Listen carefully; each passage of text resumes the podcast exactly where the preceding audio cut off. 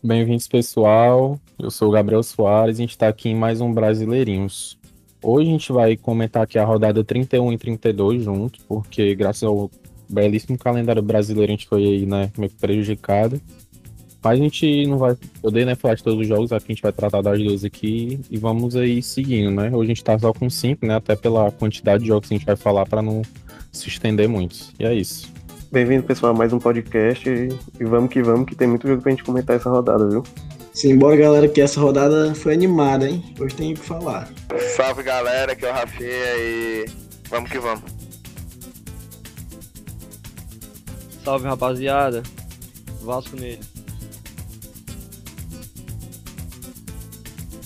Depois dessas duas belíssimas rodadas, é apenas Vasco, né? E é com ele que a gente vai abrir, vai abrir aqui, né? Rodada 31, Bragantino 4, Vasco 1. Que é isso, pô. Que maldade. Macho, então, mano. Esse jogo aí foi um jogo complicado de se assistir, se liga. eu no último episódio tinha falado que eu tava com muito medo desse jogo, mano. Muito medo desse jogo, mano. Eu tava com muito pé atrás e infelizmente foi o que deu, né? Mano, o Vasco simplesmente não jogou no primeiro tempo. Só isso. O Vasco não jogou. E o Claudinho destruiu o Vasco. Simplesmente o Claudinho acabou com o jogo, sozinho, mano. Toda bola o cara pegava só, o cara se movimentava pelo campo inteiro, acabou com a nossa defesa, acabou com o meio campo. Não teve o que falar, mano. Foi um show do Claudinho, mano. 4x1, mano. Acabou, não teve o que falar, mano. Claudinho, mano. Apenas Claudinho. Apenas o menor dos Cláudios, né, pô? Na minha opinião, acho que é um dos melhores meio do campeonato, né? Ele tem muito novo, 23 anos. Acho que daqui pro próximo ano ele vai pintar lá no, lá no Leipzig, da Alemanha. Nível europeu, ele. Nível europeu totalmente. O cara aí tá destruindo o campeonato. Não somente na, na rodada passada, como nessa também, né? Tá destruindo o campeonato todo. Pau a pau aí com o Vina. Os melhores meses do campeonato. O foda desse jogo aí do Bragantino e Vasco foi que o Vasco tava sem o Bruno Gomes, que é o moleque da base lá, o nosso volante, que contra o Atlético, por exemplo, o cara dá outra cara pro time, pô. O cara tem uma saída de bola fodida. O cara é craque, craque. É um moleque muito craque, ele vai jogar muita bola. Eu boto fé que ele vai ser tipo um Douglas Luiz aí. Surgiu no Vasco, jogou pra caralho, pum, foi vendido pra Europa já e tá lá, estourando. O Douglas hoje é titular da seleção, se liga? Tipo, o Bruno Gomes joga muito e ele não jogou esse jogo. E a falta que ele fez no meio campo do Vasco foi gritante. Porque o Vasco simplesmente não tinha saída de bola, mano. O Vasco não conseguia sair com a bola. Era Castanho e Werley, dois zagueiros pesado e lento. E os caras não conseguiam sair. E o time do Bragantino é jovem, os caras novo e tal. Porra, o Claudinho. O Claudinho flutuou em campo, mano. O Claudinho não andou, não correu. O Claudinho flutuou, mano. Ele tava na esquerda, mas parecia que o Claudinho tava na esquerda, cruzava e tava na área para fazer o gol, mano. Era desse jeito, mano. Foi triste, mano. Esse jogo foi muito triste, mano. Aí no segundo tempo, tipo, o Bragantino fez. Esculachou o Vasco no primeiro tempo, só deu o Bragantino. No segundo tempo, depois que o Vasco fez o gol, parece que tipo, ficou 2 a 1 um, Aí, caralho, o Vasco acordou, se ligou que dava para jogar, tá ligado? Pô, a gente pode jogar a bola. Só que já era tarde. Aí o Claudinho pega uma bola, chuta, a bola desvia e entra no contra-pé do Fernando Miguel. Foda, acabou o jogo ali. Aí para finalizar, a gente toma um golaço de falta do Hurtado. É, mano, tudo deu errado, mano. Tudo deu errado naquela noite, mano. Mas esse time do Vasco tá sendo um pilar de jogador da base, né? O Bruno Gomes tem 19 anos, pô, vai fazer 20 esse ano. Então, realmente, quem tá salvando esse Vasco é a garotada, né? Então, a característica aí do Vasco, como falou, né? O Douglas Luiz, vendido, mesma, quase a mesma característica. Então, realmente é muito importante esse trabalho que o Vasco vem fazendo com a base. E esse jogo não deu certo, né? Ficou sem ele, ficou sem, sem estruturação no meio. Para jogar no Bragantino, o próprio Ceará sofreu isso, né? No 2x0 contra o Bragantino, 2x1 contra o Bragantino. Muita pouca efetividade no, no jogo pelo meio campo. Então, realmente é um time que tem muito potencial, né? Não é à toa que tá aí disputando para entrar no top 10. A garotada da base e o cano, né? Tem que deixar bem claro. Faz o L, pô, faz o L de Germancano. Não tem como citar, falar do Vasco sem citar o cara, né? Participação massiva nos gols aí. Um gol, agora começou a dar assistência, né? Ele na primeira assistência dele, um poucos jogos atrás. Mas é um cara extremamente matador, pô. A combinação dele e do Benítez, quando o Benítez tá afim de jogar, né? Como ele tava afim de jogar no jogo que a gente vai comentar posteriormente, né? É, dá muito certo. É uma combinação muito boa.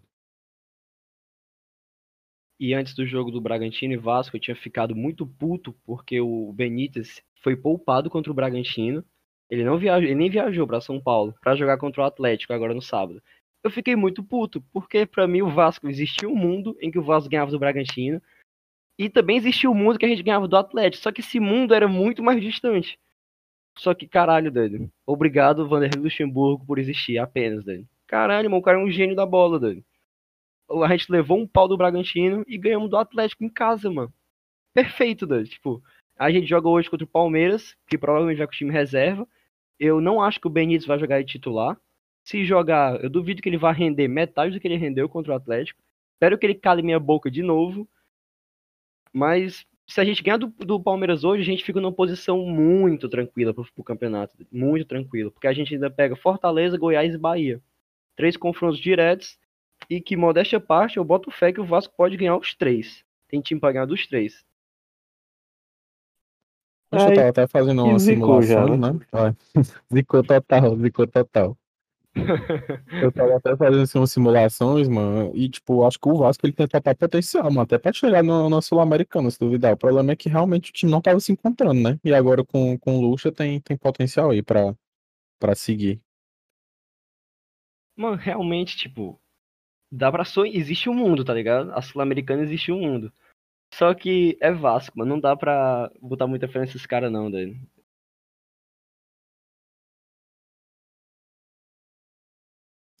Então, Vasco e Bragantino, vamos passar pro próximo, né? Que vamos ficar aí com São Paulo 1, Inter 5. Massacre e os Coringa do Abelão. O jogo aí que o Yuri Alberto brilhou, né, mano? Três gols e uma assistência. Deu um baile no São Paulo. O que, que o nosso ilustre torcedor aí do, do Tricolor tem a dizer? Bom, para começar, né, Fernando Diniz.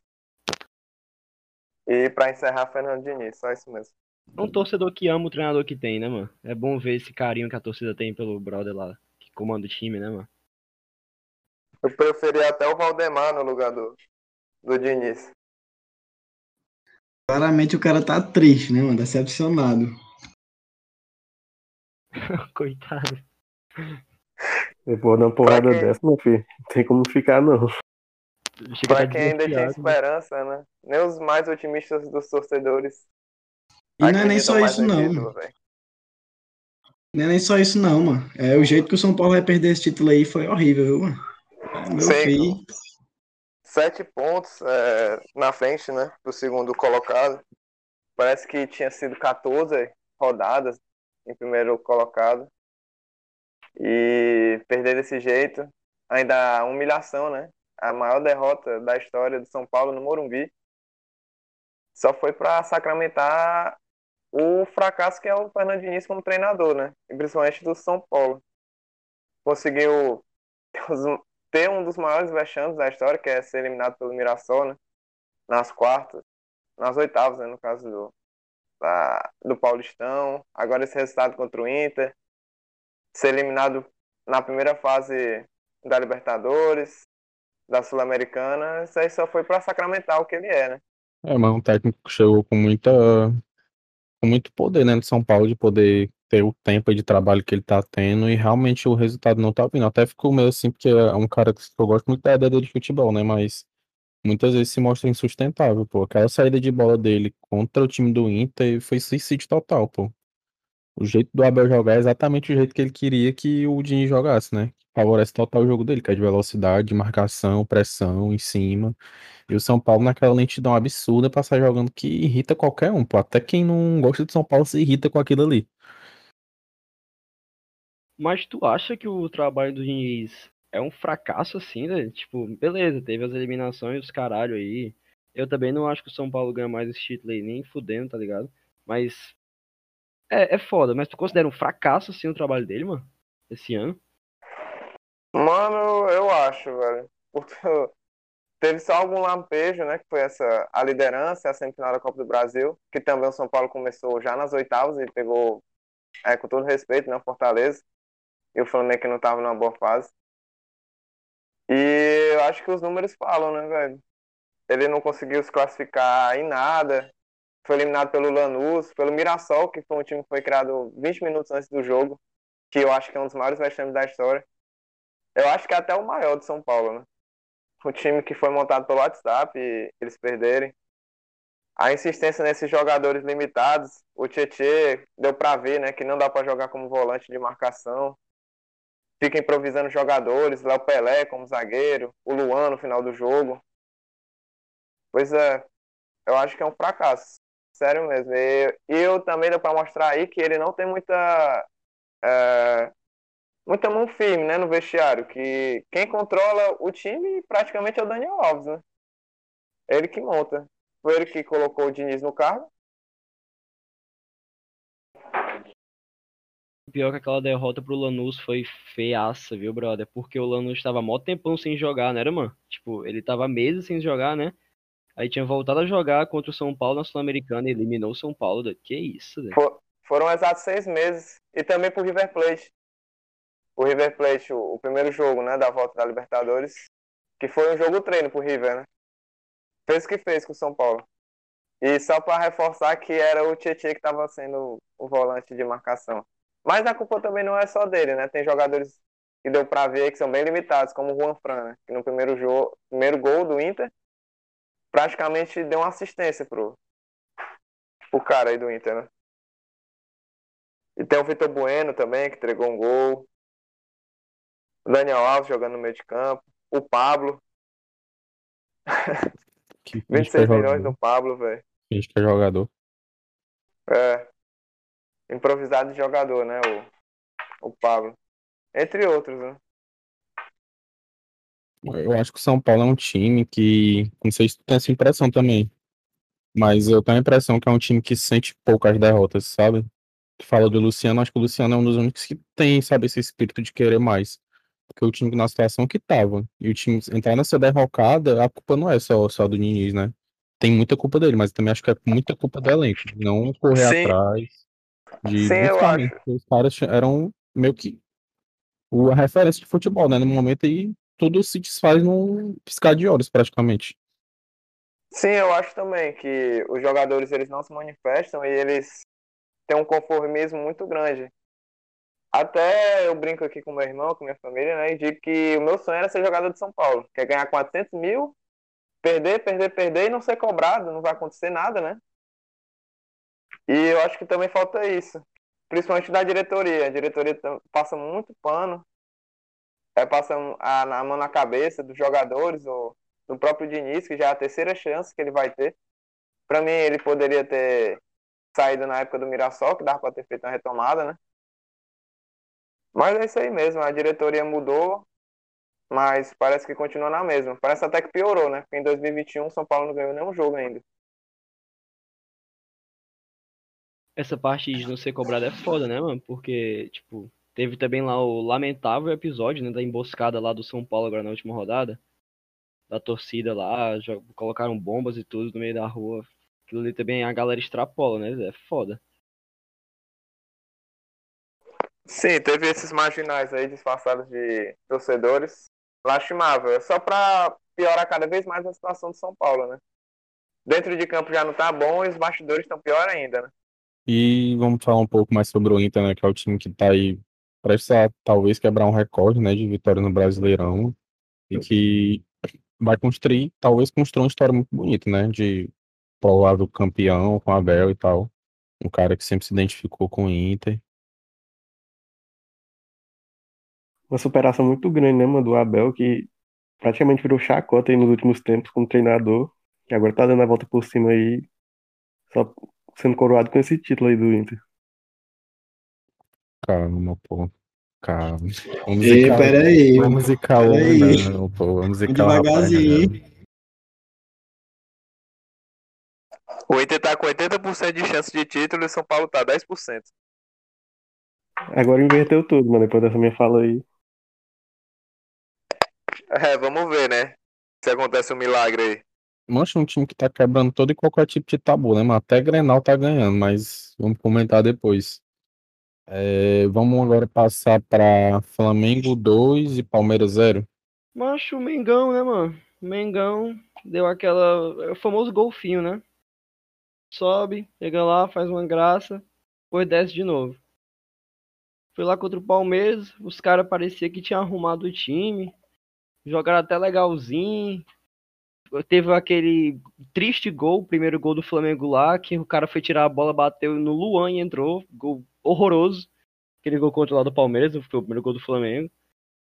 Mas o Flamengo eu achei que foi muito só o, o último respiro, ó, doido. Porque eu acho que esse time aí não vai, não vai brigar por título mais nem a pau, mano. Não boto fé nesse time do Flamengo. Não boto Concordo, fé. concordo. O Senni tem então loucuras, bicho, que até eu tinha comentado no podcast passado, eu não entendo por que, que ele não joga com Pedro e Gabigol no ataque, pô. Não entendo, não entendo, não entendo, não entendo. Não entra na minha cabeça que isso não passa pela cabeça dele. Ele mesmo disse que não, não pode jogar Pedro e Gabigol juntos. O Pedro e o Gabigol não pode não, mas o Pedro, o Michael e o Rodrigo Muniz casa perfeitamente pro ataque do Flamengo, viu? Vocês podem ter certeza. Na cabeça dele casa, tá ligado? É bem isso, pô, o cara tem um puto elenco, mas não consegue trabalhar em cima disso. Tipo, uma vez ou outra vai ganhar, até porque, pô, o elenco do Flamengo é o elenco do Brasil, mas precisa de muito mais para ser campeão. Qualquer time aí que tirou o Michael do Goiás, daquele Brasileirão passado, que pegasse o Michael pra esse campeonato agora, eu achava que o time ia destruir, pô. Porque o Michael jogou bola pra caralho no Goiás, mano. O cara acabava com o jogo sozinho no Goiás. O cara chega no Flamengo, banco eterno, e quando entra, entra num jogo nada a ver e não consegue mais jogar bola. Que isso, mano? Roubaram o futebol do maluco, pô. E na minha concepção também, essa, essa derrota do Palmeiras, foi muito mais um demérito do Palmeiras do que é, um, um, mérito do Flamengo, porque o time tava muito cansado, era visível, o time tava muito cansado, tanto que na rodada seguinte foi poupado, a, a maioria do, do elenco, né, nem viajou, e realmente foi, foi o desgastante, né, não, não tinha como continuar. E essa derrota acho que vinha de uma forma ou de outra, né. Mas, mas o Flamengo jogou bem nesse jogo. Porque é momentos, né? É oscilante demais a equipe. Então vamos passar aqui para Fortaleza 2 e Santos 0. Santos aí se complicando, né, ali na, na parte ali da disputa do, do G8, né? Talvez no G8, mas por enquanto é G6. E o Fortaleza aí tentando uma sobrevida, né? Para salvar do rebaixamento. Acho que o Santos claramente está focado aí na, na Libertadores, né? Acho que não dá nem pra. Acho que não é a preocupação deles no momento é o brasileiro. Os caras botaram o sub-12 pra jogar contra o Fortaleza. Tiveram a chance de sair na frente ainda com aquele pênalti. Perderam. Aí o Leão aproveitou, né, mano? Mas como é que bota Jean Mota pra bater o pênalti? mano? Como é que pode, mano? Tem que É a famosa lei do aí. ex, velho. Fica difícil, fica difícil, mano. Botar Jean Mota pra bater pênalti fica difícil. Lei do ex ao inverso. Não, o Jean Ele aí quer voltar pro Fortaleza, mano. Só pode. É, mas bater mal bicho, daquele jeito ali é brincadeira. esse bicho é tricolor ainda, mano. Jogou combinado, mano. Perdeu aquele pênalti ali fuleiro, macho. Só destacar também que fazia oito jogos que o, o Fortaleza não ganhava, né? No brasileiro. Acho que fazia oito jogos também que ele não fazia nenhum gol, mano. Tava, tava realmente difícil a situação. Só deu pra andar aí com o Santos sub-8. Menos que o sub-11. Quando São Paulo foi sub-8, viu, mano? E olha lá que a, a vitória foi suada, viu? Não foi essa facilidade toda, não. Apesar do placar de 2x0, né? Teve aquele golaço de cavadinha do Everton Paulista. Peguei golaço, golaço. Golaço Golaço, caralho, né? Chegou até a marca de mais gols que o Pelé no Brasileirão, pô. Respeito, cara. O Elton Paulista é qualidade, mano. É experiente, é um bom jogador, né? Apesar da idade já. Eu acharia ele um bom, um bom banco pro Cano, se liga. Aceitaria se ele quiser ser reserva lá no Vasco, velho. Portas estão abertas. Experiência ele tem, né? Né não? Dá pra ser reserva do Clebão lá no Ceará também. Não, mas ele joga muito. E o passe do Uri César também foi muito bom. O Uri César, visão de jogo total, visão periférica, maluco, só lançou rasteirinha, o Wesley Paulista na cara do gol. Quando eu vi aquele goleiro, não acreditei, mano. Eu vi esse bicho vai dar um chutão nos peitos do goleiro, mano. Acaba deu uma cavadinha daquela, doido. Caralho, golaço da porra, mano. Yuri César, que na minha opinião é um dos poucos jogadores bons de verdade do Fortaleza. Na minha opinião, né? Informação tá- aqui, pô, primeira mão. O Flamengo recebe proposta e está próximo de vender ele para os Emirados Árabes por 6 milhões de dólares. Não só falar que o, os destaques desse- dessa partida, né? São meio que os queridos da torcida, né? Que pra eles são incriticáveis, né? O Wellington Paulista e o Felipe Alves. Um porque fez o gol, né? O golaço. E outro que pegou o pênalti do Jean Mota, né? Destaque também pro Juninho, né? Jogou pra caralho. Ferrou gol aí. Grande Juninho, viu? Gosto pra, gosto pra caralho. Concordo, concordo. Deixa pra falar dele só Também gosto, mano. Gosto bem longe do meu time. Deixa de falar, deixa pra falar só no próximo jogo. Bora Mas passar. eu amo, eu amo o Juninho jogando no Fortaleza, mano. Por mim ele era titular todos os jogos. Então, Fortaleza 2, Santos 0, passamos. Agora vamos para a minha opinião, né? Minha opinião aqui totalmente sem clubismo nem nada. O melhor jogo da rodada, Goiás 0, Ceará 4. Deixaram os moleques brincar, né? Foram só quatro aí, né? Com o show do, do Lima, né? Quem diria? Nunca critiquei. E do Vina também, né? Que é o nosso rei. Acho que esse jogo do Ceará contra o Goiás foi um jogo até para, como é que eu posso dizer? É, passar, sabe? Virar aquela chave, que era o que a gente estava até comentando no podcast passado, que o Ceará tinha muito essa, essa questão de meio que dar uma travada quando tinha que dar o próximo passo. E essas duas rodadas foram rodadas bem emblemáticas para a gente é, dar esse próximo passo, que é parar de pensar de se livrar no rebaixamento e começar a pensar mais alto no Sul-Americana, talvez uma pré-Libertadores. E o Vina é extremamente decisivo, né, nesses dois jogos, principalmente nesse jogo contra o Goiás, né? E agora você percebe que os caras estão querendo fazer história mesmo, né, mano? A gente não sabe no que vai dar e tal, mas tem tudo pra dar certo. Pelo menos na minha opinião aí. Se até o Sobral fez gol, né, mano? Tô brincando, joga muito, joga muito. De volante. Agora de ponta não dá pra Peraí, ele, não. ele só fez o gol porque foi de cabeça. Se fosse com os pés, não tinha dado certo, não. Mãe, a gente veio 4x0 e pensa que é um jogo fácil, né, mano? Mas o Ceará tem um retrospecto péssimo contra o Goiás, mano. Nunca ganha dos caras, praticamente. Cara, até que eu tinha falado, né, mano, no podcast antes, que o Ceará nunca. Eu não lembro de uma vez que o Ceará ganhou do Goiás, principalmente em Série A. Realmente Também não, um mano? aspecto muito Mas ruim. esse jogo em si foi fácil. Foi um jogo fácil.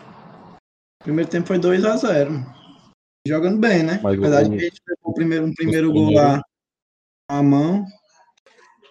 Os primeiros 10 minutos, assim, 10, 5 minutos foi bem. Sim, o Ceará tava bem desligado, né? Até que saiu esse gol que foi corretamente anulado, mas tinha tudo pra ser tipo aquele jogo chato pro Ceará, mas acabou não sendo, até porque o Ceará tem um time melhor que o Goiás e conseguiu é, transformar isso em resultado dentro do campo. Sim, só pra destacar também o jogão do Lima, velho. Golaço primeiro. Mostrou ali que ele sabe. Quando ele quer, ele joga, né? Principalmente tem um bom domínio da bola. Quase que, que gruda a bola no pé dele, né? Golaço, tirou do goleiro, voltou com o desvio, mas o que importa é que foi lá dentro. Né? E também que- destacar o passe dele pro, o quarto gol do Vina. Primoroso. Um dos passes mais bonitos que eu já vi, sério mesmo, nos últimos tempos. E a finalização também do Vina, né? Pior que esse, esse jogo do Ceará aí, mano, é o jogo, tipo assim, que ele fez o melhor possível, tá ligado, mano? Tipo, pegou um time que tá na. O Ceará tava, sei lá, nessa rodada aí, quando começou, supondo que ele estava em décimo, tá ligado? Pegou um time da zona, caralho, mano, fora de casa ele passou por cima dos caras, velho. Tipo, não tem resultado melhor que isso, mano. Você golear você lá na, na meio da tabela, golear uns caras da zona, mano. Tu chega altão, tá ligado? Pra próxima rodada, mano. Tanto que o Ceará pegou o Palmeiras, né? E aí, sendo os próximos capítulos. Mas, porra, tá ligado? Tipo, o time ganha um gás do caralho, mano. A confiança dos caras vai lá em cima, mano. Porque se ele, se ele pega um Goiás, empata com um a um, mano. Aquele jogo é meio feio, tá ligado? Truncado. Pô, mano, os caras chegavam pro próximo jogo e caralho, mano. Como é que vai ser essa porra, mano? Mas não, mano, os caras meteram 4 no Goiás, mano. Fora de casa, mano, tá ligado? Foi um resultado do caralho pro Ceará, mano. Tem um time aí que fez aniversário até essa semana que não consegue ganhar nem dos caras da zona, velho. É complicado, viu? E até confirmando essa superioridade que o Ceará vem tendo nesse campeonato como visitante. É o quarto melhor time na, na tabela de visitante. E realmente é muito importante você ganhar esses pontos fora de casa, né? Porque mesmo que nesse campeonato em específico, né, esse jogo fora ou dentro de casa não tenha feito muita diferença, né, pela questão da torcida, mas o Ceará era um time que não vinha pontuando em casa. Antes do jogo contra o Palmeiras, eram três meses sem ganhar um jogo em casa. Então, realmente, esses pontos fora de casa estavam ajudando muito o time a subir na tabela. E o Rafinha, né, destacando o Lima, na minha opinião, acho que é o jogador com mais técnica do elenco. Assim, um jogador que mais trata bem a bola. E ele na fase boa, ele faz o que ele tá fazendo. Faz gol, dá assistência. É uma versão muito melhorada dele de 2017 na Série B, que era um jogador também que fez muito, mas na Série A de agora ele tá, subiu um outro patamar. O Guto conseguiu levar ele para outro patamar. E o Guto tem muito, muita mão nisso, porque foi ele quem bancou ele no time, quando muita gente criticava, inclusive eu, critiquei muito essa decisão dele, mas ele bancou e agora ele tá mostrando por que, que ele é o Gordiola, né? Por que ele é o técnico e a gente não, a gente é só torcedor. Pior que eu também era um dos caras, tipo, nem torço o Ceará, mas acompanhando, né, o futebol daqui, eu também não, eu criticava muito o Lima, dele. O glorioso Lima aí da família May, eu não gostava dele não, mano. Eu achava ele um cara muito superestimado, mano. O cara destruindo o campeonato cearense, a galera botava o cara lá em cima, se liga? Eu achava muito isso, que era muito assim. Só que o cara tá calando a boca de geral. Que bom, né, mano? Que bom pra torcida que ele tá fazendo isso. O Lima meio que tá fazendo a função de que era para ser o Wesley e o Leandro Carvalho, né? Que esses eram para ser os jogadores que eram para destruir, né? Foram duas contratações, custaram muito pro Ceará, mas ainda bem que o Lima tá vingando, né? Diferente dos cornetas de plantão, sempre disse, né? Que o Lima tinha potencial aí. Biel e Marcelão não vamos deixar mentir, né? Mas, na minha opinião, o Lima tá sendo um diferencial, sabe? Nesses últimos jogos. Porque o, Lim, o, o Vina, né? Ele já vem jogando muito desde o início do campeonato, né? E o Ceará oscilava muito, inclusive o time sem ele não tinha essa continuidade, né? Acho que Lima e Vina ali numa, em boa fase tá dando tudo, tá dando certo, entendeu? Justamente devido a essa boa fase também do Lima. Acho que passa muito por ele essa essa nova fase do Ceará. Concordo muito, pô. Ele, ele e o Léo Chu, acho que são os maiores expo... junto com o Vina, né? O Vina você nem cita, mas ele e o Chu, na minha opinião, são os maiores expoentes dessa fase muito boa do Ceará que tá tendo agora. Combinado, o Vini e o Lima têm 18 gols e 11 assistências. Tipo, são números realmente sim, muito bons. O Lima com 6 gols e 3 assistências e o Vina 12 com 8. Então realmente é, é uma, um volume de jogo assim que um time como o Ceará precisa muito. É, porque encaixou muito, né, no sistema do Ceará, que joga muito no contra-ataque, né? São dois jogadores muito rápidos, né? Principalmente o Léo Chu. Meu amigo, corre demais, muita. Teve uma bola que ele disputou, não deu em nada, né? Mas deu pra ver a velocidade dele. Não sei se você lembra, foi no Goiás.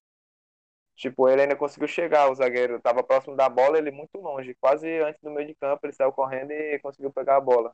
Ele só precisa chutar mais no gol, né? Mas as oportunidades vão aparecer, né?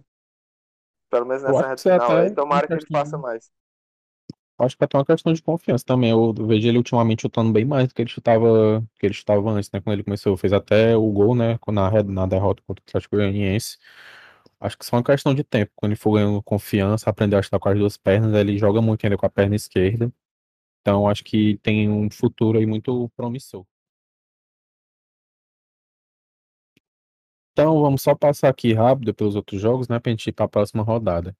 Teve aí o Botafogo, né, perdendo de 3 a 1 para o Atlético Goianiense, né, que é bater em cachorro morto.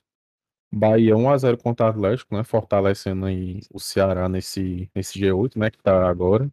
Grêmio 1 a 1 contra o Atlético Mineiro, disputa pelo título aí, né. Curitiba 3, Fluminense 3 e Corinthians 3, Sport 0.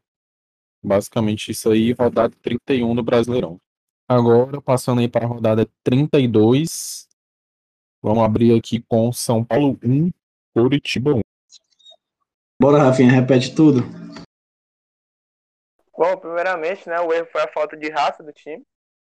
Só tinha o Luciano jogando praticamente. Os, os outros pareciam mortos, né? Principalmente um, o Vitor Bueno, velho, meu amigo. Se desse para ele se aposentar hoje, Por favor, faça isso nunca mais pise lá no Morumbi. É, só tem altura aquele cara, muito ruim. É, o gol com o gol do Luciano, né? O melhor do time, uma assistência do Pablo, incrivelmente, né? Que jogou até decente esse jogo. Entrou no segundo tempo, entrou bem. Deu assistência. E só reforçar aí que o Juan Fran não dá, velho, também. Ele quer renovar o contrato, mas não tá mostrando por onde, né? O Juan Fran quer ganhar 600 mil com a idade que ele tem e o futebol não vai dar, velho. Se eu fosse a diretoria de São Paulo, já tentava procurar outro jogador pro próximo campeonato, né? E, bom, o gol que o São Paulo tomou foi numa arrancada, por incrível que pareça, do Ricardo Oliveira, com 40 anos. Teve um corredor inteiro, fez o que fez, tocou no meio da área, para onde é que era o Tietchan para estar tá marcando, né? Só repetir que ele é um jogador muito fraco, saindo e marcando. Não dá para ele também, limitado demais. E tomou um gol de um, de um cara que está até emprestado pro Inter, né? Que na, na comemoração ele tirou onda, fez a mesma comemoração do, do Yuri Alberto, né? E é isso aí, cara. Um, o campeonato até poderia ser um recomeço, né? Contra o Curitiba, que tá lá embaixo. Mas foi acabar de vez. E só destacar também a briga do Volpe e do Reinaldo, né? Que eu tô 100% com o Volpe. O Volpe falou ficar tocando de lado dá nisso, né? E realmente é isso que tá acontecendo no campeonato, no campeonato inteiro, né? Principalmente nas derrotas. O São Paulo toca muito de lado e não finaliza direito e acaba acontecendo isso.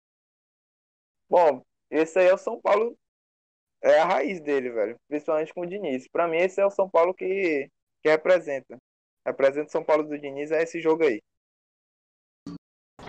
Mas eu tô 100% com o Rafinha aí na questão das críticas ao Diniz. Eu não acho que é nem só pela forma de jogar, né? Insistindo nessa mesma forma de jogar e tal, que todo mundo já se tocou. Mas acho que pelo, pelo respeito que ele não tem pelo grupo, na minha opinião, né? Não, tipo, não é um, um treinador que eu gostaria de ter, né? Por exemplo. Mano, o pouco que eu vi do São Paulo e Curitiba, caralho, doido, que realmente, viu, mano, que toque de bola deprimente do São Paulo, doido. É uns toquinhos atrás, pro lado, pro outro, vai volta, não sai do canto, caralho, galera. Os caras. Os caras contra o Curitiba, mano. Jogando, tocando bola entre zagueiro, com medo de sair. Que isso, mano? Vocês são São Paulo, mano. Vocês eram o, o vice-líder, mano. Vai pra cima desses caras, doido. Que medo da porra, mano. E a bola chegava no Vitor Bueno, ele fazia questão de matar todos os ataques possíveis do time. Incrível esse cara aí, viu? É, o Vitor Bueno fala, é o meu inimigo. Não fala mais de Vitor Bueno, um, não, mano. Senão o Rafael vai morrer aqui, mano. Fala de Vitor Bueno, não. Tá proibido não, isso. Ele é meu inimigo número um, velho. Sério mesmo. Ele não dá, velho. E só pra destacar também que o São Paulo tomou um gol quando entrou o Neilton e o Ricardo Oliveira, né? Ricardo Oliveira quase aposentado e o Neilton o Neilton, né? Só isso mesmo. O Neilton ia ser a lei do ex, a única lei que funciona nesse Brasil. No gol do Coritiba, o que tu falou aí é muito verdade, mano. Mas como é que os... o Ricardo Oliveira pegou a bola? Beleza, pô, ele é... a galera deve ter pensado, pô, Ricardo Oliveira, o cara já tá mais velho, ele não vai correr muito não. Só que também deixaram o cara sozinho em campo, né, doido? Porque o cara pegou a bola, foi até dentro da área praticamente, que isso, doido? Que porra de marcação é essa do São Paulo, mano? Vai deixar o cara entrar dentro do gol, mano? É, o Magero falou aí do Ricardo Oliveira pegar sozinho. E foi na área do Juan Fran, né? Que foi um, um dos piores, eu acho que o pior jogo dele pelo São Paulo, né? Não acertou nada. Teve um lance bizarro que ele chutou a bola na própria cara. E também destacar aí o Diniz improvisando novamente um jogador, né? Que é o Léo Pelé. O Léo, né? Na zaga. É que não faz nenhum sentido, velho ele ficar improvisando jogador, só não vai aproveitar o máximo dele, né? É bem isso mesmo. Acho que esse jogo contra o Coritiba acho que é pra selar de vez qualquer chance de título do São Paulo. E agora o São Paulo acaba de voltar à corrida do título, né? Porque o podcast aqui é zicador. Exatamente. Eu acho tá que foi só agora, coroar... São Paulo. Acho que só foi para coroar aí a gestão, né, do Diniz. É, que vai receber outra chance, né? Eu também concordo que tá no final do campeonato. Tem que manter, já não vai ganhar mesmo, né? Deixa ele e procura outro. Parece que o São Paulo estava atrás aí até do Galhardo, mas já desistiu por conta do salário, o Galhardo do, do River. E vamos ver aí os próximos capítulos, né? é, piora cada vez mais e decepcionar o, o torcedor está sendo a principal função do São Paulo. Será que Rogério Senna não era um bom nome pro São Paulo, hein? Já já pega o beco do Flamengo, viu? Vala-me Deus do céu, mano. É só fazer uma troca, manda o Diniz pro Flamengo e o Rogério Ceni pro São Paulo.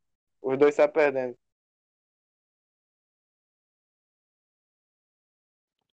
Então vamos passar aqui para Vasco 3 e Atlético Mineiro 2. O Vasco, né, que quase dá aquela vascada básica, tá ganhando de 3 a 0 e quase rola empate, né? Mas deu para segurar aí.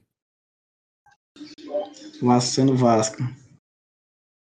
Na verdade, mano, é que é um prazer, mano, falar sobre o time que mais se aproxima do que foi a seleção brasileira de 70 jogando bola, viu, mano? Porque, mano, que show de de futebol que o Vasco deu, meu amigo, mano. Não tem o que falar, mas esse time aí, mano. Mas se o Vasco jogasse aquele jogo contra o Atlético o campeonato inteiro, só Deus sabe onde é que a gente ia estar, mano. É porque a gente gosta de dar chance pra galera e os caralho. Porque senão, velho. O primeiro tempo do Vasco foi perfeito, mano. Perfeitaço, mano. E é porque começou muito triste, mano, com aquele pênalti que eu não achei. Sem clubismo, eu não achei pênalti. Eu não sou muito desse parado de clubista, não, mas aquilo ali não foi pênalti dele. O cara tava com o braço colado, bateu no braço dele, mas ele tava com o braço colado, pô. Que culpa ele tem, mano? O juiz deu pênalti. Graças a Deus o cara errou e dali em diante foi só alegria, né, mano? Pelo amor de Deus, mano. L, acima, acima de tudo. L, Germancano apenas. Não tem o que falar, pô. Primeiro tempo perfeito, pô. 2 a 0 Pikachu, ídolo. Quem discordar que o Pikachu é ídolo não é vascaíno. O Pikachu tá no Vasco há 5 anos. O maior, o maior lateral artilheiro do clube. O cara passou por fases boas, fases ruins. O cara, se em 5 anos de clube, se ele recebeu 6 meses de salário continuamente, é muito. E o cara tá aí, nunca tumultuou o bastidor, nunca fez sacanagem com ninguém, nunca fez corpo mole. Pikachu ídolo, ídolo, ídolo da história recente do Vasco. Tem que ser mencionado isso aí, viu? Tem que valorizar o cara. Empolgou. Empolgou, empolgou. Já sabe, né? Próxima rodada. É porque ele não é clubista, né? Se fosse, Sem clubismo. Não, mano, pelo amor de Deus. Vocês viram o terceiro gol do Vasco, doido? Aquela, aquela jogada? Eu vi, Aquela mano. construção, aquela construção vi. lá futebol total. Futebol Eu- total. Eu vi a seleção de- brasileira de 1970 em campo ali, mano. Consegui enxergar, mano. Me senti na Copa do México. Pá, pá, pá, bola aqui, vai, Benítez. O o que o Benítez jogou, meu Deus do céu, velho. Obrigado, Luxemburgo, por não ter levado ele pro jogo contra o Bragantino, viu? Porque o que ele jogou contra o Atlético foi brincadeira, viu, Dani? Ei, Magero, comenta aí sobre a treta do Sampaoli e do professor aí, professor. Acho que foi uma treta muito simples e básica e curta. O São Paulo ficou puto com o Luxemburgo, ficou gritando pro Luxemburgo: Não olha pra mim, olha para o jogo, não olha pra mim. O Luxemburgo virou pro São Paulo e mandou um simplesmente: Vai tomar no cu, rapaz. Pronto, acabou. É isso aí. E Vasco campeão e acabou. Tem conversa. O Sampaoli não acreditou no projeto. O São Paulo ele saiu puto, viu? Pediu mais 14 reforços no final do jogo. Disse que foi o que faltou pro Galo ganhar. Uns 14 reforços mais ou menos ali. O, o Galo tinha virado essa partida. Mas infelizmente, né? Ninguém atende o cara. Fica difícil pro cara trabalhar assim, né, mano? Mas acho que assim, um dos problemas que eu vejo no time do Galo é, tipo, pra mim falta meu campo no time do Galo, sabe? É um time que tem meu campo ali pro ataque, muito bom. Tem o Zarate, tem o Johan, tem o Natan, tem o Alan Franco. Tem muita gente boa pra aquela parte, mas eu acho que falta muito defensivamente pro time, falta muita consistência ainda. Tem os laterais muito bons, né? Que tem o Arana, tem o Mariano, tem o Guga, que não é um, aquele lateral top, mas é um bom lateral. Acho que falta muita consistência no meio defensivo pro time. Eu acho o Arana um dos melhores laterais esquerdos do Brasil fácil. Atacando, ele é um absurdo. Eu acho ele um monstro. Só que o que ele fez contra o Vasco sábado ali foi brincadeira. Meu Deus. O primeiro gol ele deu, pelo amor de Deus. Que proteção de bola foi aquela? O Matos andou pro lado, passou ele, cabeceou, tocou pro cano. O segundo gol, o Benítez vira o jogo da esquerda pro Léo Matos na direita. O Léo Matos domina a bola, só o vão na frente dele. Vup, ninguém. O Arana marcando o cara lá de dentro da área. E o Léo Matos lá cruza a bola tranquilão. Pikachu simplesmente domina a grande área como poucos, faz o gol. É isso. Vasco da Gama. Destacar também o- um dos últimos lances do jogo, que foi aquele lançamento do Guga, né, pra área. Só que foi lá pra placa de publicidade, né? Aquela hora ali, mano, eu achei que ele fosse né, chutar a bola pra fora, levantar a camisa do Atlético, e tá com a blusa da Força Jovem Vasco embaixo, ia se revelar o maior vascaíno daquele campo ali. Porque aquela bola que ele chutou pra fora ali, mas foi um alívio tão grande, mano. Vasca... Vascaíno ele não é, não. Mas agora, flamenguista, meu amigo, é de força, viu? Não é pouco, não. E depois dessa partida, disseram que o São Paulo ia contratar até a Marvel aí, né? Pra ver se o Hulk tava disponível, né? Novidades em breve. O segundo tempo desse jogo aí foi complicado. A gente admitia que o primeiro tempo foi dos sonhos, mas o segundo tempo foi complicado. Mas era de se esperar. O time do Vasco é um time morto. Os caras cansam muito rápido. A gente passou. O Vasco é o único time, mas que ele faz. Um do... único não. Um dos poucos. Ele faz 3 a 0 e tu não pode relaxar, mano, nem por um segundo, mano. E a prova foi esse jogo aí, mano. O Vasco fez 3 a 0 no segundo tempo, mano. E o Vasco quase levou a virada, mano. Quase levou o empate. Se tivesse mais 3 minutos de acréscimo, eu acho que o Atlético ia empatar esse jogo, né? E graças a Deus que não teve, né? Não, então, verdade isso, o segundo tempo do Vasco foram dois chutes no gol contra 12 do Atlético. Simplesmente Vasco da Gama, né? Mas isso aí, mano. Fora também, né? Tem que dar aí os créditos. Obrigado aí, VAR. Anulou um pênalti que não foi o pênalti mesmo do Jair, que ele se jogou. O árbitro tinha dado o pênalti do Castano Jair, que ele se jogou pra caralho. Só que o VAR chamou, o juiz anulou. Obrigado aí, tamo junto. Dívida histórica aí se não paga ao vivo. Então, aqui com é, Vasco e Atlético estamos quitados, né? Agora vamos passar aqui pro clássico, né, da rodada, Grenal. E Grenal quebrando tabu, né? Inter não ganhava do Grêmio há muito tempo. Nem lembro a última vez que o Inter tinha ganhado do Grêmio. E um time que quer ser campeão tem que quebrar esse tipo de tabu, né? Abel Braga, né, mano? Que define esse time é Abel Braga. O cara, eu, o cara não fez um bom trabalho no Vasco, não fez um bom trabalho no Cruzeiro. Só que o Abel é o Abel, né, mano? Tipo, ele tem um psicológico foda, mano. Pô, o cara já passou por muita coisa na vida e olha onde é que o cara tá hoje, tá ligado? Se, algo, se tinha que ter um técnico ali pra fazer o Inter voltar a vencer o Grenal, mas esse maluco era o Abel, mano. E pelo amor de Deus, né? Que dedo é aquele do Abel, né? Dedo divino, pô. O cara botou o outro Abel lá, o Abel Hernandes. Os 44 do segundo tempo, o maluco empata o jogo. Que isso, né? De Abel pra Abel, mano. E do jeito que foi, né, mano? O Internacional virando o jogo no, no final, a dar uma confiança da porra aí pro restante do campeonato. Só falar também que o Inter é, disputou 15 jogos, não, 15 pontos nos últimos jogos, né? Ganhou os 15. E o São Paulo, desses 15 pontos que ele disputou, ele só ganhou dois. Pode dizer isso aí. Pra ver o quão grande é esse trabalho do Abel, né? Fora que o Inter tá com oito vitórias seguidas, né?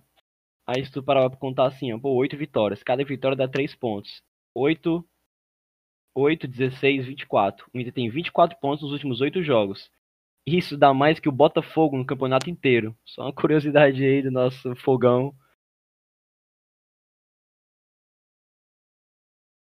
Eu acho que o próximo jogo do Inter vai ser um jogo assim, realmente que vai falar se eles vão querer ser campeões ou não, porque é um jogo contra o Bragantino.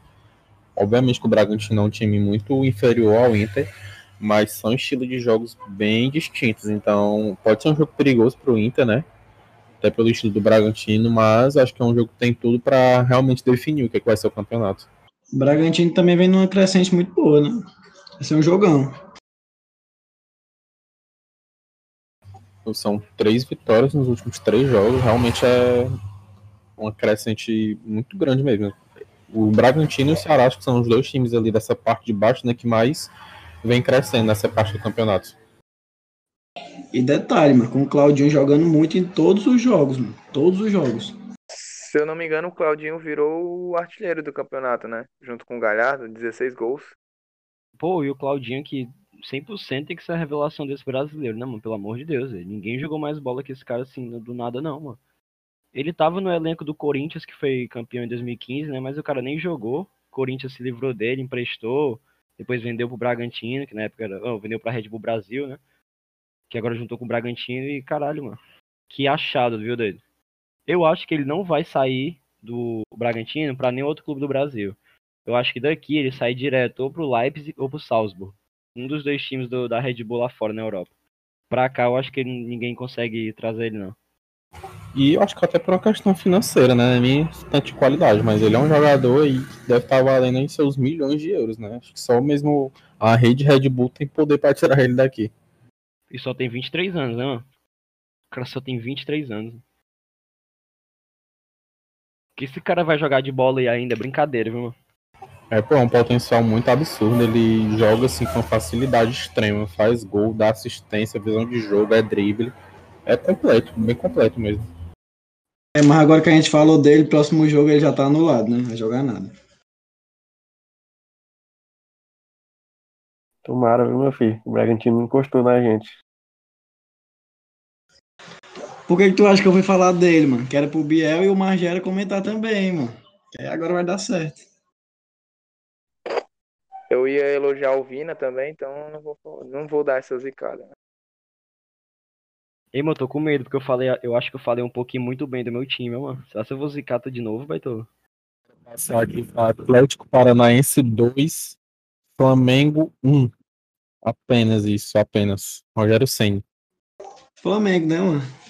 Já deu pra desistir do título agora. Na minha opinião, já não dá mais Flamengo, não. Duas rodadas atrás eu acreditava que ainda dava, né? Que era quem poderia competir com o Internacional, mas agora eu acho que já não dá mais, não. Mesmo com um jogar menos, né? O jogar menos dos caras é contra o Grêmio, mano. Também acho que esse jogar menos aí, não, eles não deviam contar muito com isso aí, não. Né? Eu acho que eles não ganham do Grêmio na arena, não. Com esse futebol aí, não ganha mesmo, não. É, definitivamente acho que o Rogério Senna até agora tem se mostrado assim, uma péssima escolha pro Flamengo. Acho que o Flamengo devia ter bancado o Domi. Devia muito. Está falando isso há dois podcasts, né? E realmente hoje reiterando novamente. Mas na, na época parecia ser a escolha perfeita, né? Que o cara tinha ali um elenco extremamente bom para trabalhar com o estilo de jogo dele, que era muito muito proativo, né? E realmente tem a Rascaeta, Everton Ribeiro, tem ali todo um material humano muito bom para trabalhar, mas realmente não deu certo. Destaque, mano, pro gol do Flamengo, né? Que foi do Gustavo Henrique. Se eu não me engano, ele já foi comentado aqui no nosso podcast, né? Não de forma boa. Acho que foi do Léo Pereira, velho. Não, não, foi, foi do Gustavo Henrique mesmo. Ah, bom. Que bom, né? Os caras aqui são uma máquina de zicar, mano. É impossível. Não, mas a minha zicada foi no Rodrigo Caio, pô. Dei o destaque pra ele no podcast passado, ele saiu lesionado no jogo contra o Palmeiras.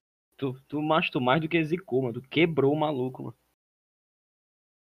Literalmente, né, pô? Gustavo Henrique aí, pra mim já é ídolo do Mengão. Difícil alguém tirar o posto dele aí, de ídolo recente aí do Flamengo. O cara chega, amado pela torcida, é um, um dos poucos times aí que tenta, fez o gol. Um grande zagueiro, né, mano? Um grande zagueiro. Continue assim, né? Os rivais agradecem. E esse jogo aí foi bem enjoadinho, porque, pô, teve uma hora que o jogo ficou muito morno. Quando tava um a um, tava muito morno, jogo chato pra caralho. Do nada o Atlético pega uma bola na direita, cruza, pum, gol do Kaiser. Kaiser, que a gente comentou aqui no podcast passado, esse a gente não zicou, hein? O maluco é viciado em fazer gol. Contra o Flamengo, né? O cara da base do Vasco, pô, ele sabe, pô. Só falar também da briga do Gabigol e do Rogério Senna na saída. Gabigol, que é um dos pilares do time, brigando com o técnico, mostra muito como é que tá a situação, né, do, do Rogério Senna no Flamengo. Que pode cair em breve, né? Acho que só vai esperar a acabar o campeonato aí para anunciar outro técnico, né? Eu vi até uma setorista do, do Flamengo, né, falando que desde a derrota para o Ceará eles já estão pensando, né, na próxima temporada e tal. O Planeta do Futebol, aquele, aquela página lá do Twitter, que é muito confiável, né? Os caras sempre acertam. Eles falaram que, tipo, a informação que eles deram, o jornalista lá, é que já é certo que o Rogério Ceni não continua pro próximo ano, pra próxima temporada, né, no caso.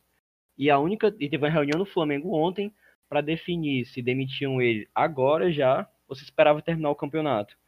Aí, tipo, como já faltam sete rodadas, oito, aí nem vale a pena demitir o cara agora para trazer outro, uma burocracia. Aí vou esperar terminar logo. E que tudo indica aí.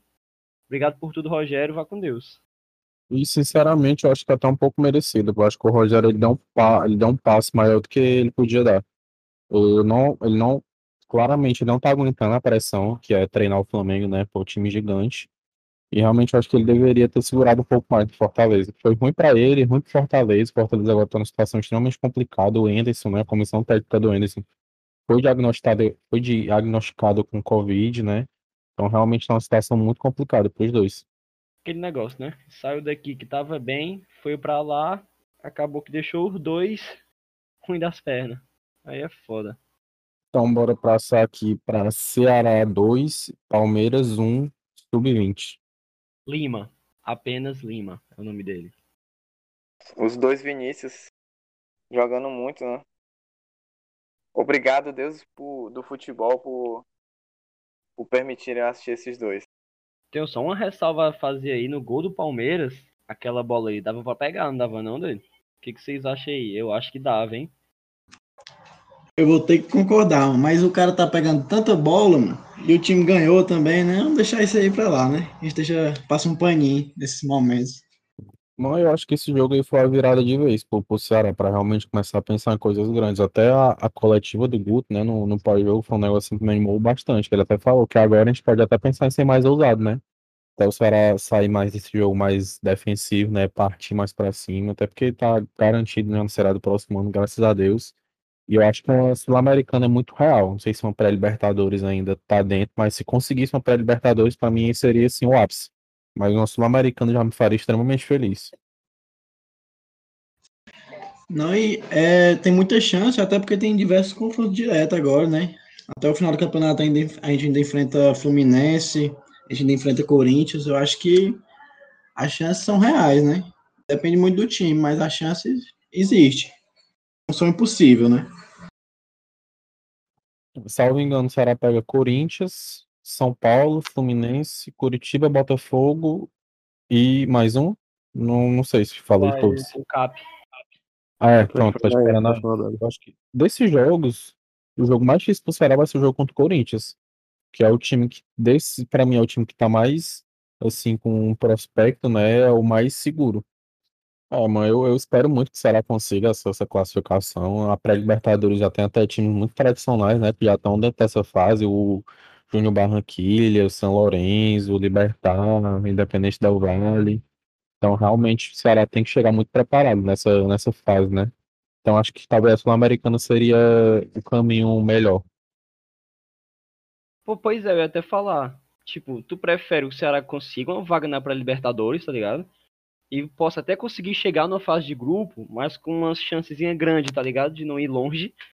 Ou ele ficar pra uma Sul-Americana e tentar sonhar um título dele.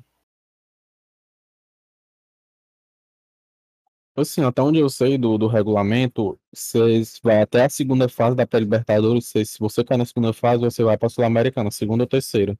E se você for para fase de grupos e ficar em terceiro lugar, vai para Sul-Americana. Então, vamos supor, o Ceará vai para a Libertadores. Consegue montar um time legal? Eu acho que queria sim. Mas talvez a Sul-Americana seja o mais palpável, né? Que seja a chance maior. Mas, sim, para questão de financeiro, de estrutura, acho que a visibilidade, acho que a pré-Libertadores seria um bom caminho. Mas eu acho que essa resposta aí fica para os deuses do futebol, né? Mas eu, particularmente, queria sim uma pré-Libertadores. Acho que ia ser lindo demais, mano. Será jogando uma pré-Libertadores? Acho que os torcedores aí vão concordar comigo. Eu também acho que eu prefiro que seja a pré-Libertadores. Eu acho que teria a torcida de todo o Brasil junto com o Ceará, né? Eu acho que por ser o único representante nordestino também ajudar, né? Ia ser uma visibilidade muito boa. Mano, quem não prefere essa pré-Libertadores é louco, mano. Tem como não. E o próprio Robson, né, o presidente do já deu uma entrevista recente aí que tá preparando o time nessas competições internacionais e eu confio muito nele. Confio muito no potencial, espero muito que o Ceará se prepare bem para encarar esse, encarar esse salto que o time vai dar, né? Porque realmente é um salto que a gente tá dando agora. time com estrutura impecável, tem tudo para deslanchar. Mas, e esse é um salto que vem, dando, vem, sido, vem sendo dado há anos, né? Apesar de que o Ceará, anos, anos passados, né? Brigou em parte debaixo da tabela, brigou para não cair. Financeiramente o clube estava crescendo, né? Eu acho que está se refletindo nesse ano, né? Nesse campeonato, na verdade. De 2020, 2021, nessa temporada agora. Tudo começou com a reforma da cozinha, né? Ainda bem. Aí a gente foi zoar, né? Uma reforma da cozinha, mas tá dando certo, né? A alimentação dos caras tá boa. Vamos chegar na pré-liberta aí. Um time que no começo do, do século, né? Ali na década de 2000, às vezes não tinha dinheiro nem para pagar um salário mínimo para jogadores. A estrutura que tem hoje em dia é motivo de muito orgulho. Muito orgulho mesmo. Então, bora passar aqui para Atlético Goianiense 2 e Fortaleza 0. Esse jogo aí aconteceu uma coisa chata, né? Com nosso amigo Juninho Sedex. Mandou, chegou. Grande Juninho, mano. Gosto demais desse jogador, mano. Joga pra caralho. Eu ziquei muito Fortaleza nesse jogo, mano. Caralho, eu ziquei demais, velho. Sequei mais do que eu não podia, mano. É, é, saudade do Raoni, viu, mano, pra falar aqui do Leão. Queria ver ele puto aqui agora. Mas ele tá tão triste que tá desaparecido, mano. Faz dias já que eu não vejo o homem. O Fortaleza tá numa situação tá muito foda, velho. Tá muito foda. Tá aí com seis jogos para conseguir praticamente 10 pontos para sair. Mesmo que eu acho que esse ano o corte vai ser bem baixo, né? Até pelo nível do time, dos times ali que estão no Z4 no momento. Eu acho que o Fortaleza vai perigar muito. Pra... Eu acho que não cai. Sinceramente, eu acho que não cai. Mas vai sofrer muito para conseguir essa, essa permanência. Tem que agradecer muito, né? Se, se permanecer. Mas essa questão de cai não cai depende muito dos outros times também, né? O Bahia tá fazendo por onde cair, mano. Infelizmente, né? Eu que achava que o Bahia não tinha chance nenhuma de cair, agora já penso meio assim. Acho que tá entre Bahia e Fortaleza, porque, na minha opinião, o Vasco tá numa crescente, né? E pelo que eu tô vendo, vai se distanciar aí das dessas rodadas finais. Mas o duro do Fortaleza é que o próximo jogo dos caras é domingo no Mineirão contra o Galo, mano. Isso é duro, né? E o, acho que a disputa vai ficar ali entre Fortaleza e Bahia mesmo, pô. O Bahia perdeu pro esporte, né? 2 a 0 E realmente acho que a disputa vai ser entre esses dois. A única tristeza desse jogo mesmo foi o Jean ter destacado. Que puta que pariu. De resto foi tudo de boa. Concordo também. O Jean aí é, não deixar claro que aí. repudiamos veementemente o atleta Jean, que não é atleta é, porque esse cara é um criminoso. É um bosta. Mas eu também eu concordo aí que vai ficar entre Bahia e Fortaleza essa última vaga. E eu quero muito que eu não quero que Fortaleza caia. Tomara que vá o Bahia, daí. Porque o que o Bahia jogou contra o esporte, mas se vocês assistiram o jogo, por meus momentos, deu pra ver, mano. Que futebol triste, daí. Meu Deus, é muito triste o Bahia jogando, né? É, teve um lance, que nem a gente já falou aqui no podcast passado, o lance do Kevin lá contra o, o Inter, que define o Botafogo rebaixado e tudo. O Bahia teve um lance no ataque contra o esporte que define um, um time, com todo respeito, aí, rebaixado, né? que quer ser rebaixado. O cara pegou a bola arrancando sozinho, sozinho, e saiu na cara do gol. Ele e o goleiro. Ele conseguiu dar um chute tão torto que a bola quase saiu por lateral, né? O que é aquilo, né? É, é feio, é feio demais assistir um jogo desse. Que isso, Bahia, mano. Eu botava fé nesse time, no começo do campeonato. Hoje em dia, que Deus o tenha, brother. Detalhe que o Bahia tem um jogo a menos, né? Apesar de que pelo futebol que vem jogando, não dá para se confiar nisso, né? Mas caso vença, mesmo com a mesma quantidade de pontos, 35, ultrapassaria o Fortaleza, né? Aí um detalhe. Então, Sport 2, Bahia 0. Alguém com mais uma consideração? Só destacar o Juninho novamente. Jogou muito. Eu queria que o Bahia jogasse melhor. Destacar que nevou, né, em Recife. Pois é, destacar a grandiosa zicada que a gente deu no Thiago Neves. Esculachamos o cara, jogo no podcast passado. Chegou contra o Bahia, o cara fez só um gol de bicicleta, só isso só. Mas ainda dedicou pra gente, com certeza que ele ouviu o podcast, ficou muito puto e mentalmente dedicou pra gente. Ele. Mas ele ah, Thiago Neves não deu declaração dizendo que o esporte dependia muito dele, viu? Ele tá com moral lá, viu? ele fez o gol e, e apontou assim pra câmera e falou: Ah, eu avisei, eu avisei. Foi diretamente pro Magera, né?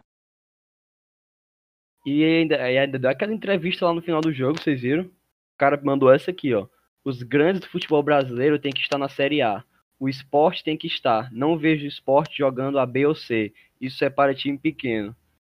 Um abraço aí a todos os cruzeirenses que estão ouvindo. Não sei de nada, não tô insinuando nada, mas fica aí no ar a entrevista do homem. Dá pra ver que o Thiago Neves gosta sempre de, por todo lugar onde ele passa, né? Ficar bem tranquilo, não se envolve em nenhuma polêmica. Né? É um cara bom de grupo, né? Dá boas entrevistas. Realmente é um cara assim que deixa o ambiente bem, bem na paz. Mas é porque ele só gosta de passar pelo time uma vez, mano. Pra nunca mais. Mas o Majara, acho que ele protagonizou a maior zicada que eu já vi na história do podcast. O cara falou que o Vina não era uma estrela, o Vina mete três gols e três assistências em dois jogos. Falou que o Benítez era o Zé Meningite, salvou o Vasco. Falou do Thiago Neves, salvou o esporte. Pode falar mais aí, pô. Fala mais aí que os caras estão motivados. Eu acho que vocês deveriam falar do Fabinho, mas até ele fazer gol, mano. Tem como xingar o time do São Paulo todo aí? Mas felizmente essas coisas aí, tá ligado? É, são natu é natural, mano. Isso é naturalmente. Acontece, às vezes a gente acerta, às vezes a gente erra. Tamo aí pra viver, né, mano? Viver e opinar. Falar merda aí a gente fala com, com prioridade. Então bora aqui pra Santos 3 e Goiás 4.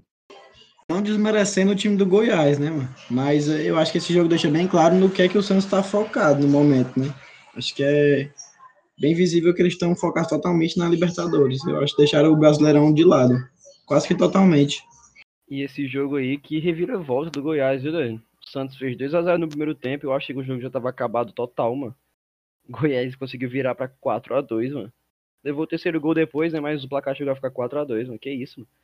Que os caras foram buscar não sei aonde esse resultado aí, viu? Rafael Moura, gênio da bola apenas.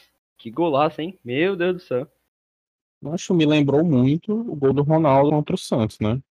Ronaldo ali com seus cento e não sei quantos quilos e jogando no fim da bola. Acho que ele é, acho que ele, o, o estilo dele, eu me lembro muito do Elton Paulista, né? Porque ele acho que eles funcionam nesses times que não precisam de tanta exigência, né? Porque são caras já mais velhos, né? O Rafael Moura já tem seus quase 40 anos, o Elton Paulista também. Então acho que nesses times eles funcionam bem, entregam o que eles querem entregar, né? Que é um golzinho ali, outro golzinho aqui. E acho mu- muito, muito legal, muito legal essa postura deles.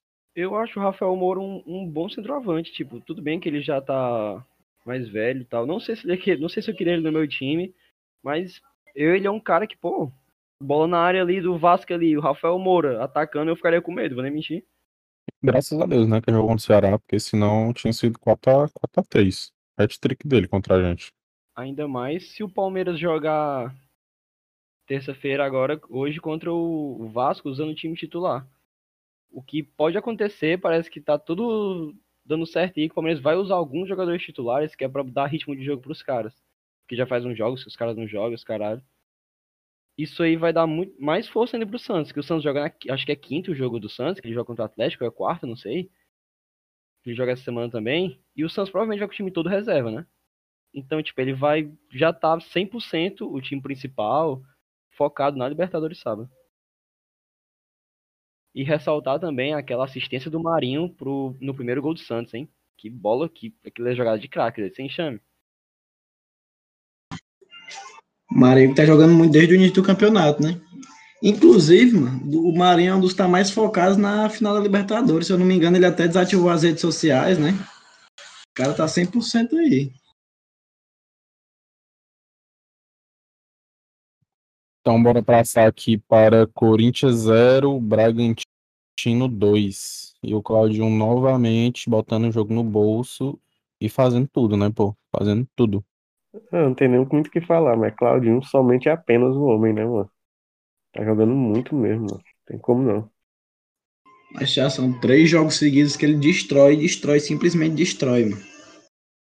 É até complicado porque ele destruiu o nosso time também, né? Mas é isso. Rolou a lei do ex aí, né? Nesse jogo. Mó galera achava, ninguém nem quis escalar ele muito no Cartola, porque achava que ele ia desvalorizar, né? Porque o cara já tinha feito um partidão no rodada passada. E chegou contra o Corinthians, o cara destruiu de novo, mano. Que jogador é esse, pelo amor de Deus, mano? Onde é que esse cara tava escondido esse tempo todo, mano? Não é à toa que ele é um dos artilheiros do campeonato, né, pô, junto com o Marinho Galhardo. Realmente é um cara assim que tem um destaque absurdo no Bragantino e destoou demais, né? E ele chegou de fininho, né, mano? E ele começou a meter muitos gols agora nessas últimas rodadas, mano. O cara tá metendo gol todo jogo. Aí é complicado pro, pro Marinho, o Galhardo que não tá mais nem jogando no momento. Friou o sangue total dos caras, né? Que tava vendo, o Corinthians tava numa sequência fodida, não perdia mó jogos, ganhando, só em- ou ganhava ou empatava, geralmente ganhava, tava numa subida boa, agora deu uma esfriada, bateu um pouquinho da realidade, né? Chegou no campeonato dele, que é ali décimo, décimo primeiro, porque o Corinthians não tem time pra brigar por vaga na pré-libertadores, não. É, o Mancini era o principal responsável, né, pela recuperou Casares, até o Luan tava jogando um jogo ou outro bem, então realmente assim, uma hora ou outra o elenco ia dar uma ia dar uma segurada. Mas eu acho que pro que começou o campeonato do Corinthians, onde eles estão hoje, que a gente falou já, é lucro, tá ligado? Tipo, não dá pra querer muito mais do que isso do elenco limitado que o Corinthians tem, não. Tem uns caras, assim, de nome e tal, Luan, mas, pô, Jô, mas você vê, vê que esses caras, longe de render o que já renderam um dia. Não é con- concordo plenamente. Acho que a posição do Corinthians hoje é realmente onde eles têm que estar e se sentir confortável nessa, nessa posição. Então a gente terminou aqui a rodada 32, a gente só passou por um jogo, né, que foi Fluminense 2, Botafogo 0, que sem comentários sobre esse jogo, né? Sem comentários. Botafogo, apenas. Então, encerrando aqui nossas considerações sobre a rodada 31 e 32. É, agora a gente vai passar aí pro pica e pro pé de rato da rodada. Vai lá, Marcelão. Não tem como não ser o Claudinho, né, mano? Tá jogando muito. E o pé de rato eu vou dar aí, em solidariedade ao Rafinha, eu vou dar pro Vitor Bueno, craque. Bora lá, Magério. Pica da rodada e é indiscutivelmente. Que pena que vocês são clubistas aí, mas não tem como não ser de Germán Cano, né, doido? Deus, o cara é um monstro, destrói aí toda rodada. Impossível não ser pro Cano. Obrigado, Cano, por existir. E o pé de rato aí eu vou dar pro Cavalieri, que falhou nos dois gols do Fluminense contra o Botafogo. Frangou legal no primeiro e fez o pênalti do segundo. Rafael Magalhães, por favor. É, Bom, o pica eu vou dar pro, pro Lima, né? Pela evolução dele. É, nesses últimos jogos. Nas duas rodadas ele jogou muito bem. E o pé de rato vai o Vitor Bueno, o Tietê, o Juan Fran, o Reinaldo, se pudesse botar o elenco todo aqui. Mas eu acho que vai pro Vitor Bueno e o Diniz. Só esses dois mesmo. Rafael Furtado. O pica da rodada eu vou dar pro, pro Lima também, né? Do Ceará. O cara vem numa crescente muito boa, vem se destacando, vem dando essa força aí pro nosso time. E o pé de rato, eu vou dar pro Diniz, ó. Porque, na minha opinião, essa, esse título aí perdido do São Paulo passa muito por ele. Principalmente. Bom, o meu pica da rodada e das duas rodadas, né, vai pro Vina, extremamente decisivo pro Ceará para estar nessa posição confortável que tá hoje, né? Fazendo gol, dando assistência, faz tudo. E o pé de rato é pro Juan Fran. Seu horrível. Então é isso, pessoal. A gente tá aqui encerrando mais um podcast, né? Podcast meio atípico, né? Conta do calendário, comentando 12 rodadas. Espero, esperamos não fazer isso, né? Com frequência. Mas é isso. Lá cons- considerações de vocês aí, bora finalizar mais um. Eu só espero que não tenham falado demais do meu Ceará, mano. Que é pra não dar aquela zicada que os homens daqui são tristes. E valeu aí, galera, pra quem chegou até aqui, pra quem é só assistiu até a metade também, que não vai saber do meu agradecimento, mas é isso, é nóis. Valeu rapaziada. Foi um prazer participar de novo aí. Tamo junto. Bater aquele papo aí maroto sobre futebol. Poder falar sobre a seleção de 70 reencarnada aí, Vasco da Gama. E é isso aí, né, mano? Que essa reta final de campeonato aí seja boa pra todo mundo, porque tá osso. Valeu. Valeu, pessoal que escutou até aqui. O convite, né? Participar novamente. E até a próxima. Espero não ter muitas decepções fortes né, até o final do campeonato. Valeu! É, eu queria só agradecer a quem acompanhou até aqui, né? Se alguém que conseguiu acompanhar até o final. O podcast hoje foi grande. E aguarda aí a próxima rodada que a gente faz o, o próximo programa também. Só isso.